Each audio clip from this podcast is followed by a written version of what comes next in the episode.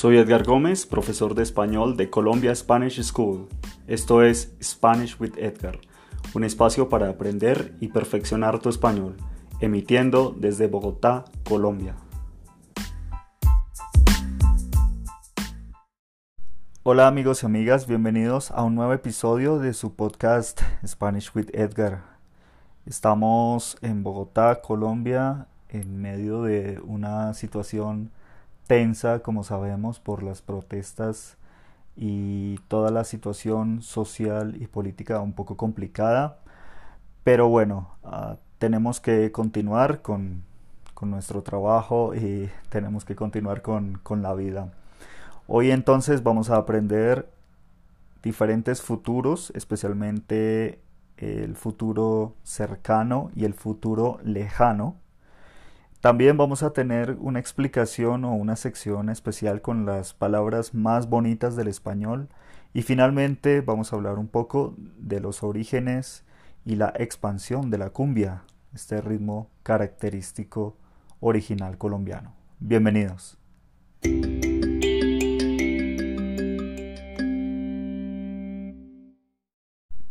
Muy bien amigos, amigas, en este primer tópico gramatical de este episodio, tenemos hoy dos futuros, los dos futuros más comunes que usamos en español. El futuro más común es el futuro cercano y también indica en sus usos una probabilidad mayor o una posibilidad más segura cuando usamos. Después tenemos el futuro que es un futuro más lejano, es un futuro que está un poco más lejos en el tiempo y esto indica también en sus usos que no es tan posible, no es tan probable esta forma o esta acción en el futuro cuando queremos expresarla. Entonces tenemos primero el futuro cercano, que es un futuro casi como 100% posible. Este futuro entonces tiene la conjugación con el verbo ir más la preposición a más la acción del verbo en infinitivo. El verbo principal está en infinitivo. Entonces, por ejemplo, puedo decir como esta noche voy a comer pizza. Esta noche voy a cenar ajiaco. Esta tarde voy a almorzar bandeja paisa. bueno, muchos verbos con, comida, ¿no? Eh, o muchas actividades con comida, con culinaria. Pero lo que quiero decir, básicamente, es que este futuro es más seguro.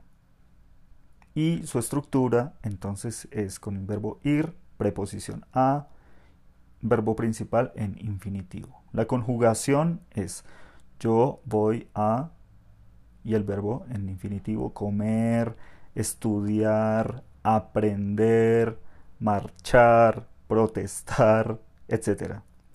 Tú vas a, él va a, nosotros vamos a y ellos van a.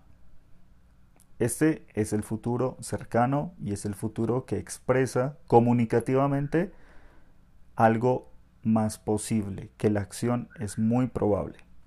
Después tenemos el futuro lejano, que en su uso contextual es un uso un poco menos probable, no es tan seguro, no es tan factible, no es tan... Mm, sí, efectivo como el futuro cercano. Porque cuando el tiempo es extenso, cuando está lejos esta acción en el tiempo, en el futuro, muchas cosas pueden cambiar en nuestra vida. Por esa razón, entonces, este futuro no es tan seguro, no es tan probable. Su estructura con un verbo regular, entonces tenemos que es como la finalización es e para primera persona, yo, Eh, entonces, con un verbo que finaliza en AR es yo estudiaré. ¿Sí? Yo estudiaré. Esto en inglés más o menos es como I will study, con el I will. No I'm going to study, no, sino I will study. Yo estudiaré. Yo cocinaré. Yo aprenderé. Yo tendré. Ese es el verbo tener. Con el verbo en el futuro lejano, en el futuro que es más lejos, tenemos muchos verbos irregulares. Si tú quieres aprender más sobre este futuro, por favor escríbeme o contáctame a el email SpanishWithEdgar at colombiaspanish.com y de esta forma podemos aprender más sobre este tópico gramatical.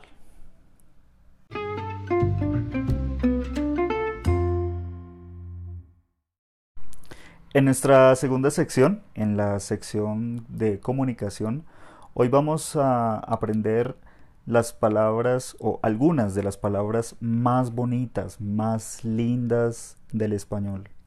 La Real Academia de la Lengua Española escoge cada año como la palabra más bonita hablada en el español a través de los diferentes países hispanohablantes o hispanoparlantes. Entonces, la dinámica de este episodio es, vamos a aprender la palabra y después también voy a decir su significado. ¿sí? Tenemos entonces, la primera palabra es melifluo melifluo significa un sonido excesivamente dulce, suave o delicado. Inefable. Inefable. Inefable significa algo tan increíble que tú no puedes expresar con palabras. Es una de mis palabras favoritas, realmente. Etéreo etéreo. Significa algo extremadamente delicado, algo fuera de este mundo. Limerencia. Limerencia. La limerencia es un estado mental involuntario propio de la atracción romántica por parte de una persona hacia otra. Arrebol. Arrebol. El arrebol es un fenómeno climático que es cuando las nubes adquieren un color rojo al ser iluminadas por los rayos del sol, por el sol. Especialmente tenemos arreboles hermosos en Bogotá y en Santa Marta. Si tú quieres ver un arrebol, la hora exacta para ver este fenómeno natural climático es 5.50 de la tarde. Créeme, a las 5.50 de la tarde los arreboles en Bogotá o en Santa Marta en el Caribe son hermosos. Iridiscencia. Iridiscencia. La iridiscencia es un fenómeno óptico donde el tono de la luz varía o cambia creando pequeños arcoíris, pequeños rainbows. elocuencia. Elocuencia. La elocuencia es el arte de hablar de modo eficaz para deleitar o conmover. Efímero efímero. Lo efímero es aquello que dura por un periodo muy corto de tiempo, algo que tiene una duración extremadamente corta. Ojalá, ojalá. Esta es una palabra realmente de raíces o bases árabes que significa un deseo, un deseo para que suceda o pase algo. Luminiscencia. Luminiscencia es la propiedad de un cuerpo de emitir una luz débil pero visible en la oscuridad. Compasión. Compasión significa un sentimiento de pena, de ternura y de identificación frente a los males que puede sufrir alguien, como las víctimas. Infinito. Infinito. Significa que no tiene ni puede tener fin ni término. Una palabra que es hermosa y tiene mucha aplicación en estos momentos en Colombia es la resiliencia. La resiliencia. La resiliencia es la capacidad de adaptación de un ser vivo, de una persona especialmente, frente a algo que puede ser un obstáculo o una situación adversa o problemática. Si quieres aprender más de estas palabras tan hermosas, no dudes en escribirme a SpanishWithEdgar at colombiaspanish.com.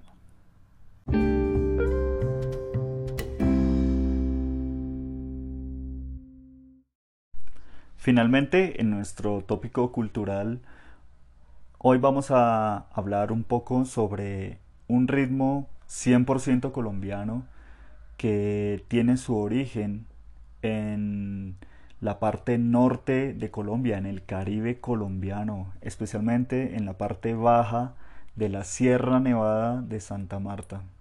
Su origen es completamente indígena y esta música es la cumbia. Vamos a decir que la cumbia es una de las pocas músicas que no tiene raíces, que no tiene bases de África. Esta es una música que nació completamente en los grupos y en las comunidades indígenas del Caribe colombiano, en el río Sinú.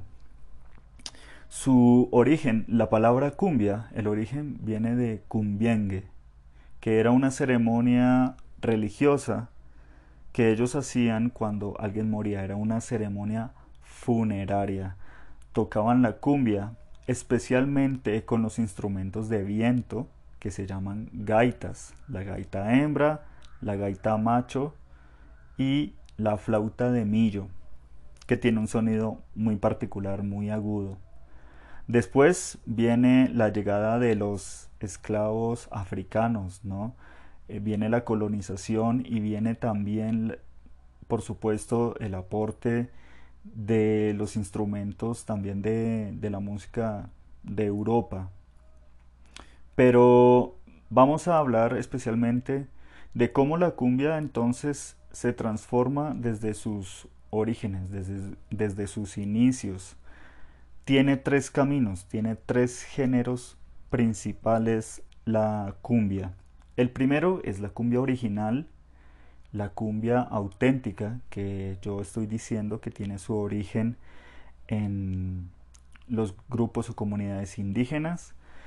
Este tipo de cumbia tú puedes escucharla si buscas la música de los gaiteros de San Jacinto. Ellos son los que tienen la tradición histórica, esa tradición tan antigua de generación en generación a través de las familias eh, y la descendencia de los indígenas. Te recomiendo entonces escuchar, si quieres eh, entender la tradición desde la cumbia más original, más auténtica, puedes escuchar Los Gaiteros de San Jacinto. La segunda parte o la segunda vía o el segundo género de la cumbia es la cumbia de salón. Es una cumbia que tiene entonces instrumentos de tradición indígena, pero también tiene instrumentos de África, tambores y tiene instrumentos también de vientos, especialmente de la cultura y la tradición musical europea. Son las big bands colombianas, eh, bandas de más de 25 músicos en escena que tocaban en los salones para las grandes ceremonias o eventos de las familias, especialmente en el Caribe. El tercer tipo de cumbia es el tipo de cumbia que se llama campesina.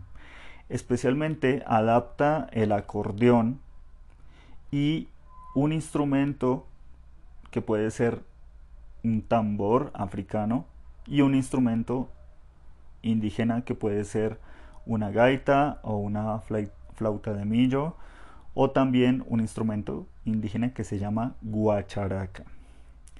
Este es un grupo de cuatro o cinco personas máximo y se tocaba especialmente en las montañas, monte adentro, en el campo. Después va a tener una explosión por la, por la radio y una expansión. Esto fue un boom en Colombia en los años 20 y en los años 30. Hasta el momento tenemos cumbia por toda Latinoamérica con géneros diferentes y aportes musicales y culturales desde México hasta Argentina. Todos con un estilo muy marcado, diferente, diverso, pero que en su base, en su raíz, en su origen y en su tradición, la cuna o donde nació, el sitio donde nació la cumbia es Colombia.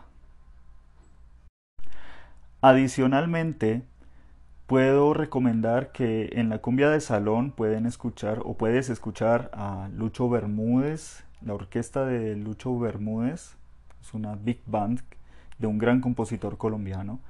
Y en la cumbia campesina, por supuesto, los maravillosos, magníficos y polifacéticos corraleros de Mahahual.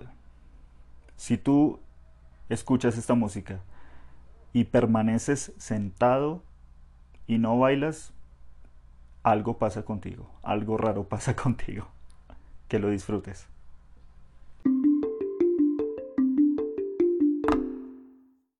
Muchas gracias por aprender conmigo. Nos escuchamos en el próximo episodio. Este fue Spanish with Edgar. If you want to learn more about Columbia Spanish School, please email me at contact at columbiaspanish.com and follow me on instagram.com slash Spanish with Edgar.